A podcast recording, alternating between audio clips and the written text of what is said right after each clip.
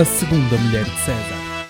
Bem-vindos a mais um episódio do podcast da Segunda Mulher de César. Hoje, sem grande coisa para dizer nesta fase inicial, antes de iniciarmos propriamente o, o tema, por isso uh, vou só encher aqui mais, mais 5, 10 segundos de, de chouriços como, como andam as regras, regras essas que eu próprio estipulei.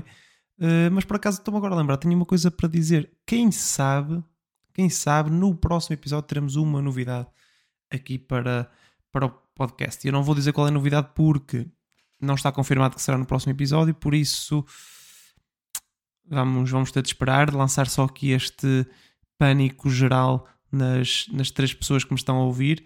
Um, e esperem pelo próximo episódio porque a novidade é, é boa, é boa, ok? Um, não, não é tão boa a ponto de ser o fim do podcast, calma, mas é, é quase tão boa, quase tão boa como, como o fim do podcast. Uh, pronto, já, enchi, já enchi aqui os chouriços do costume, por isso podemos, podemos passar ao episódio uh, desta semana.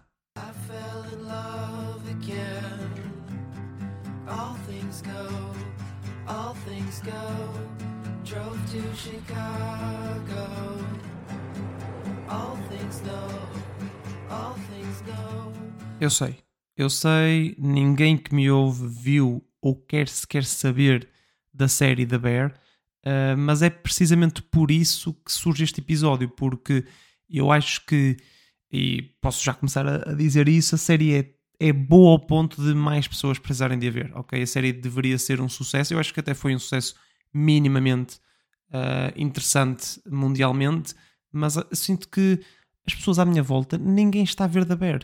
Uh, e é estúpido porque é uma das melhores séries dos últimos anos e uh, por isso é para isso que este episódio serve, é para vos vender uh, a série, para que vocês possam espalhar a palavra e mesmo que não vejam, venderem a série um, a, outras, a outras pessoas. Porque precisamente da Bear é, um, é uma joia, é uma joia escondida, escondida e perdida na Disney Plus. ajuda também o facto de ninguém em Portugal ter Disney Plus mas, mas está também. Há, há, como, como dizem uns gajos de um podcast que eu, que eu sigo, há alguns DVDs aí na rua espalhados uh, pelo chão que, em que conseguem encontrar o, a série. E é engraçado porque uh, é, consegue ser uma série de desenvolvimento de personagens e de diálogo, é muito baseado nisso, no desenvolvimento das, das personagens da série e no diálogo, mas ao mesmo tempo tem também uh, ação e, e, uh, e uh, energia, percebem? Não é, não é aborrecida nem, nem chata. Tem, tem o melhor desses dois mundos. No fundo, tem o desenvolvimento de personagens de Succession, que eu não vi, mas vou assumir que é bom, e a ação de uma boa série de ação que agora não me estou a lembrar do nome porque não estou a lembrar do nome, ou seja, não me estou a lembrar de nenhuma porque já não me lembro de ver uma série de de ação, mas tem, tem esse melhor dos dois mundos e a ação, a ação em si uh, passa-se num, num restaurante. Eu posso dizer o conceito da série porque, lá está, sei que vocês não viram e ajuda também a vender o, o a série em si. A série, no fundo, é uh, um, um gajo que é um chefe de cozinha, de, tipo, já trabalhou num restaurante com três estrelas Michelin, acho eu, uh, e está no topo da sua carreira, supostamente, não é? E entretanto, eh, isto não é um spoiler porque isto é o conceito da série, é tipo a primeira cena da série, I guess. O irmão dele morre e um, ehm, o irmão dele tinha um restaurante em Chicago e ele volta para Chicago para tomar conta do restaurante do irmão, que é um restaurante, um restaurante que vende, vende uh, Santos, por isso uh, não, não, não é propriamente um restaurante de estrelas Michelin, nem perto, uh, é quase o oposto disso. E a ideia é que ele tenta fazer aquilo num restaurante a sério, entre aspas, não é? Uh, ao estilo dele. E, e pronto, a ação é essa. Uh, mas como se passa num restaurante, numa cozinha, um, uh, ah, os, os acidentes, a linguagem e a evolução da cozinha e das, da equipa que está lá é, é caótica e é divertida ao mesmo tempo. Há uma cena que, pronto, eu vou falar mais à frente do episódio em si, mas há uma cena que é o, o ponto mais alto do caos, que é trabalhar numa cozinha, que para além de estar muito bem retratada, não é exagerada. Parece exagerada, uh, visto isoladamente é exagerado, mas faz sentido ali. E é um bocadinho isso uh, toda, toda a série, porque uh, parece demasiado clichê, mas encaixa perfeitamente. As personagens parecem quase um, um estereótipo, mas ao mesmo tempo encaixa. Uh, por isso toda a série faz, faz sentido. O desenvolvimento de personagens é tão bom, é tão bom que até há desenvolvimento de personagens que estão mortas. E não estou só a falar do irmão, atenção, não sei, não vou, não vou também fazer mais, mais spoilers, mas o próprio restaurante é uma personagem e tem desenvolvimento, tem evolução ao longo de, destas duas temporadas. estou a falar disto agora porque acabei de ver a segunda temporada, acho que não, não disse no início, mas, mas pronto. A primeira temporada é fortíssima, fortíssima mesmo, e tenho. Pá, é, é surpreendente, não é? Uh, ninguém estava muito à espera que a série sequer saísse, um, e é, é mesmo muito forte. E por isso, parecia que a segunda ia desiludir, porque a fasquia estava muito alta. Uh, aliás, vocês devem conhecer séries assim, não é? Que a primeira temporada é muito, muito forte, começa muito bem, só que depois, como o conceito é bom e novo, depois tentam arrastar esse conceito e essa fórmula por mais temporadas e estragam tudo. Uh, não sei porque é que estão a pensar em Big Bang Theory, mas uh, acho que percebem o, o esquema.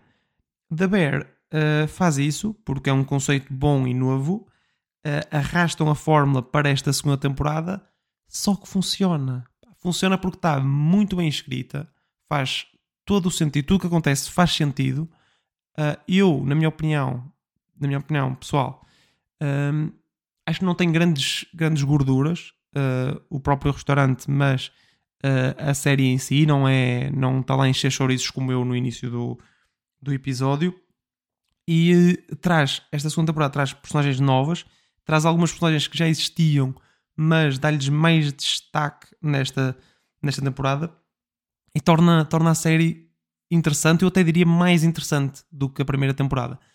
E eu estive a passar os olhos nos ratings do IMDB e a maioria das pessoas concorda comigo. O, o, a média dos, do rating do MDB dos episódios da segunda temporada é bem mais alta do que da primeira. Uh, para mim, a primeira é cá por ser. Pá, não sei se é, não é melhor, para mim a segunda é melhor, mas a primeira é, é está quase ao mesmo nível pela surpresa que foi, que foi a série. Agora uh, é engraçado conseguirem, conseguirem superar a segunda temporada. Eu já falei de, de Ted Lasso. Ted Lasso, a segunda temporada, por exemplo, desiludiu muito por causa disso, porque no fundo foi arrastar um conceito que na primeira temporada tinha resultado muito bem.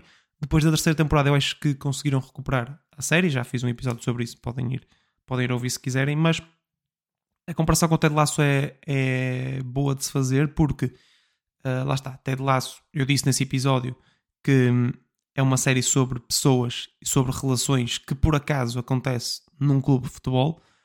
Aqui é diferente porque é uma história sobre pessoas e sobre relações, sim, mas o facto de ser num restaurante e no mundo da cozinha é importante para a história. Eu até diria que é crucial para a história, para as pessoas, ou seja, para os personagens e para as relações. Uh, é, é, um, é um ponto mais central no, no episódio, no episódio, na série. Um, e, um, e essas pessoas essas relações são todas, com uma ou duas exceções, eu diria uma exceção, uh, todas elas são completamente avariadas da cabeça. Completamente. Pá, estão, têm mesmo uh, pá, muitos problemas e por isso as relações entre elas são também problemáticas e avariadas, uh, mas pá, faz tudo sentido. Identifica, é, qualquer pessoa se consegue identificar com pelo menos uma personagem da, da série e, e, e o desenvolvimento delas, a evolução delas não é como, sei lá, como aconteceu num Ted Lasso, que é, é tudo um mundo cor-de-rosa, não é? Aqui o desenvolvimento das personagens é real, é real mesmo, é real e relatable, ok? Um, vocês podem, podem eu vou tentar não fazer muitos spoilers agora nesta fase, mas eu queria falar de, de dois episódios da, da série. Não vou fazer grandes spoilers, por isso podem ouvir uh, à vontade. Uh, porque acho que não, não estragam a série, o que eu vou dizer não estraga a série e acho que pode motivar pessoas, uh, vocês, tu, pode, pode, motivar a ti a ver, a ver esta série. Eu quero falar do, do episódio 7 da primeira temporada, que é apresentada em tempo real, ou seja, há, há, as personagens da história têm 20 minutos para fazer um, uma cena, para, para acontecer uma cena, faltam 20 minutos, e o episódio tem esses 20 minutos, ou seja, uh, acompanha em tempo real o que as personagens estão, estão a viver. Sendo que 18 desses 20 minutos são apresentados como um só take. Eu não sei se foram gravados como um só take, duvido porque é, eu não diria impossível, mas é praticamente impossível fazê-lo, mas são, são apresentados como, como um só take, como se fosse só uma, uma sequência, uh, porque também passa-se no mesmo espaço. O episódio é, é, impressionante, é intenso e é absolutamente sufocante por isso mesmo, não é? Porque, pronto, vocês já devem estar mais ou menos familiarizados com o mundo da, da cozinha, não é? Da alta cozinha, por isso tem algumas luzes do que é que, do que, é que se passa lá dentro. Imaginem, portanto, um, um, um shot sequencial de 18 minutos dentro de uma cozinha de, de restaurante. Uh, como eu disse, é, é, impressionante, é intenso e é sufocante, mas ainda assim, e incrivelmente, não é uh, nem o melhor episódio da série, nem o episódio mais impressionante, intenso ou sufocante da, da série. Esse título uh, pá, tem que ir para, para o episódio 6 desta segunda temporada. Um, porque lá está, consegue mesmo ser mais impressionante, intenso e sufocante do que, do que o outro. Não é, não, é, não é o mesmo truque de ser só um shot só, até porque o episódio tem uma hora e, e seis. Só que dessa uma hora e seis, uma hora é passada em tensão máxima.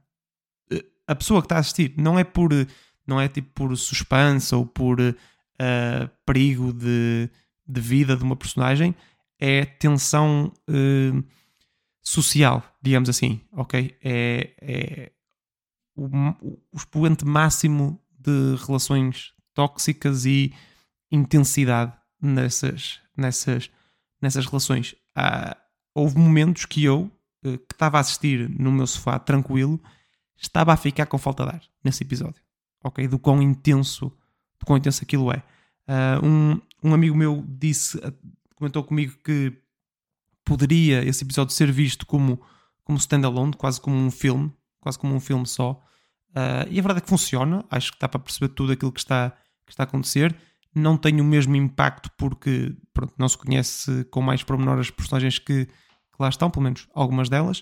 Uh, mas, mas sim, é, é possível isso ser visto assim, mas acho que ajuda a conhecer, conhecer as personagens e as histórias uh, as histórias delas.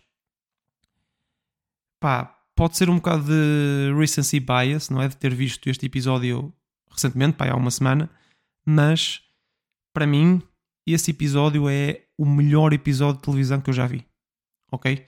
É absolutamente perfeito, é intenso, tem lá está os tais 6 minutos de, de relaxamento em, não são seguidos, pronto, são, são distribuídos nos momentos certos para conseguires viver aquilo, mas é absolutamente perfeito.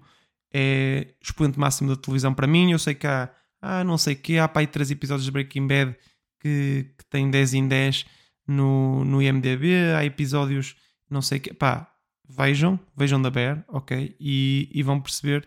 Aliás, no IMDB, este episódio nem sequer é o, é o que tem melhor cotação uh, desta segunda temporada, ok? Tem 9.5, acho eu, e há um que tem 9.7, que para mim também é muito bom, mas este aqui é, é uma obra-prima da televisão.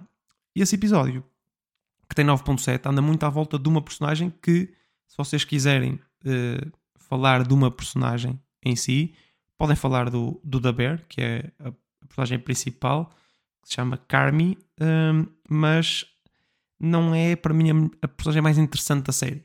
Para mim, a personagem mais interessante da série é o primo dele, uh, que é o Richie. É uma personagem absolutamente brutal, porque é conflituosa, é uh, multidimensional, sabe? Não é só tipo, não é só muito bom ou só muito mau. Uh, tem, tem nuances que nunca mais acabam e tem um desenvolvimento na, nesta segunda temporada que é ó, Chef's Kiss uh, para Nintendo. Eu espero que tenham ouvido o meu Chef's Kiss, mas, mas pronto, eu disse Chef's Kiss, por isso tá, a piada está tá feita na mesma. É perfeito o desenvolvimento, é, é um dos melhores arcos uh, narrativos que eu já vi, uh, melhor do que, para mim, o Walter White no Breaking Bad, ok? Uh, mais uma vez, pode ser recency bias, pode, provavelmente é.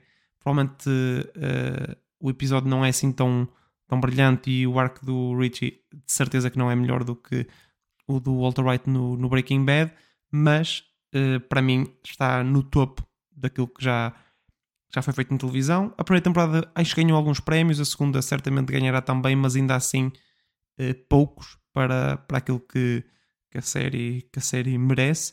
Merece ser vista por vocês, merece que chegue a mais gente, eh, mesmo, mesmo estando no, no, no Disney Plus.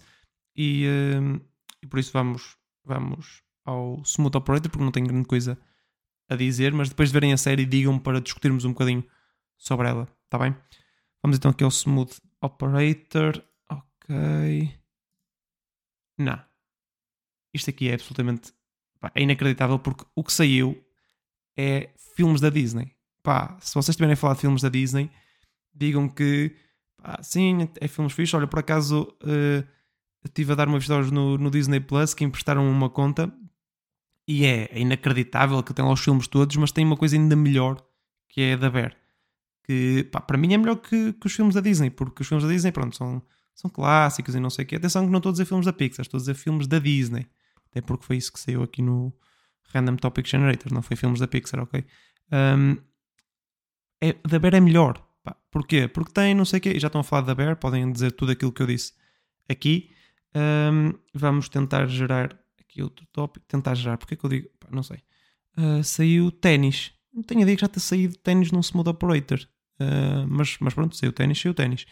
Uh, se estão a falar da Bear, uh, pá, dizem: Olha, há um episódio em que passas uma hora em tensão, parece, parece, um, jogo, parece um jogo de ténis, sabes? Que é tipo 5 horas em que estás sempre para trás, para frente, para trás, para frente. Parece aquele, aquele episódio. Todas as 5 horas estivemos a falar, tipo, sabe, do jogo do, do Djokovic com o, com o Alcaraz, por exemplo. Pá, foi, foi grande jogo. Pá, é uma passagem forçada, é mas dá para fazer. Dá para fazer. Infelizmente não jogam ténis em, em The Bear, mas podem ir pela intensidade que há na série e no desporto. Uh, por isso, uh, tentem, tentem, mas não tentem fugir do tema da Bear, ok? Tentem falar, tentam, tentem dar, uh, dar o valor merecido à personagem do Richie e à série em si. E mais do que tudo, vejam e divirtam-se a ver como eu me diverti. Obrigado por eh, estarem desse lado e até à próxima. Eu sei, estavam à espera que entrasse a música de final a indicar que já acabaram de ouvir este episódio e entrei outra vez a falar. Porquê? Porque até estou a gravar com um microfone diferente que tinha aqui à mão, porque uh, apercebi-me enquanto estava a editar o podcast que efetivamente aquele episódio 7 que eu vos falei foi mesmo gravado num só take. Ok? Foi gravado de uma sequência só. O que torna isto uh, absolutamente ridículo. E vocês deviam ver a série só para chegar até o episódio 7 para perceberem o quão ridículo é terem gravado aquilo num só take. Pá, eu estou completamente uh, extasiado. Eu sei que já há outros episódios, outras, até um filme todo gravado num só take, uh, mas a qualidade daquele episódio, a qualidade do acting, de, de tudo, fisicamente, pá, é absolutamente extraordinário o episódio. Uh, por isso, vejam, nem que seja só para chegar ao episódio 7 e verem esta obra-prima de televisão, que ainda assim não é mais obra-prima do que o outro episódio que eu referi também durante este podcast, ok? Agora sim vai entrar a música porque eu vou-me despedir. Mais uma vez, obrigado por estarem desse lado e até à próxima.